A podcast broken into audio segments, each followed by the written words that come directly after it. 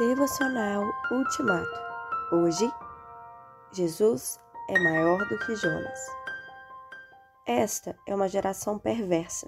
Ela pede um sinal miraculoso, mas nenhum sinal lhe será dado, exceto o sinal de Jonas.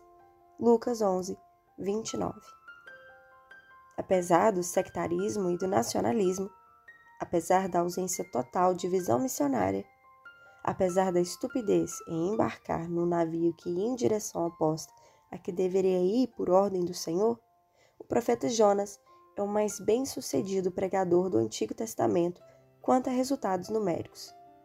A formidável capital da Assíria escapou do juízo iminente de Deus porque os ninivitas se arrependeram com a pregação de Jonas. É Jesus quem faz menção desse fato e acrescenta logo em seguida: E agora está aqui quem é maior do que Jonas. Jesus é maior do que Jonas, apesar do que aconteceu com o profeta.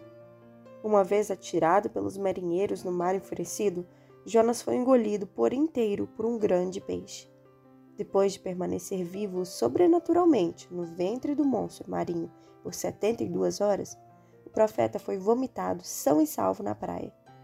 Para os ninivitas, grande sinal era a integridade física do profeta depois de tantos perigos. Para os judeus, o sinal de Jesus seria maior do que o de Jonas, porque ele sairia não do ventre de um peixe, mas do ventre da terra e da morte.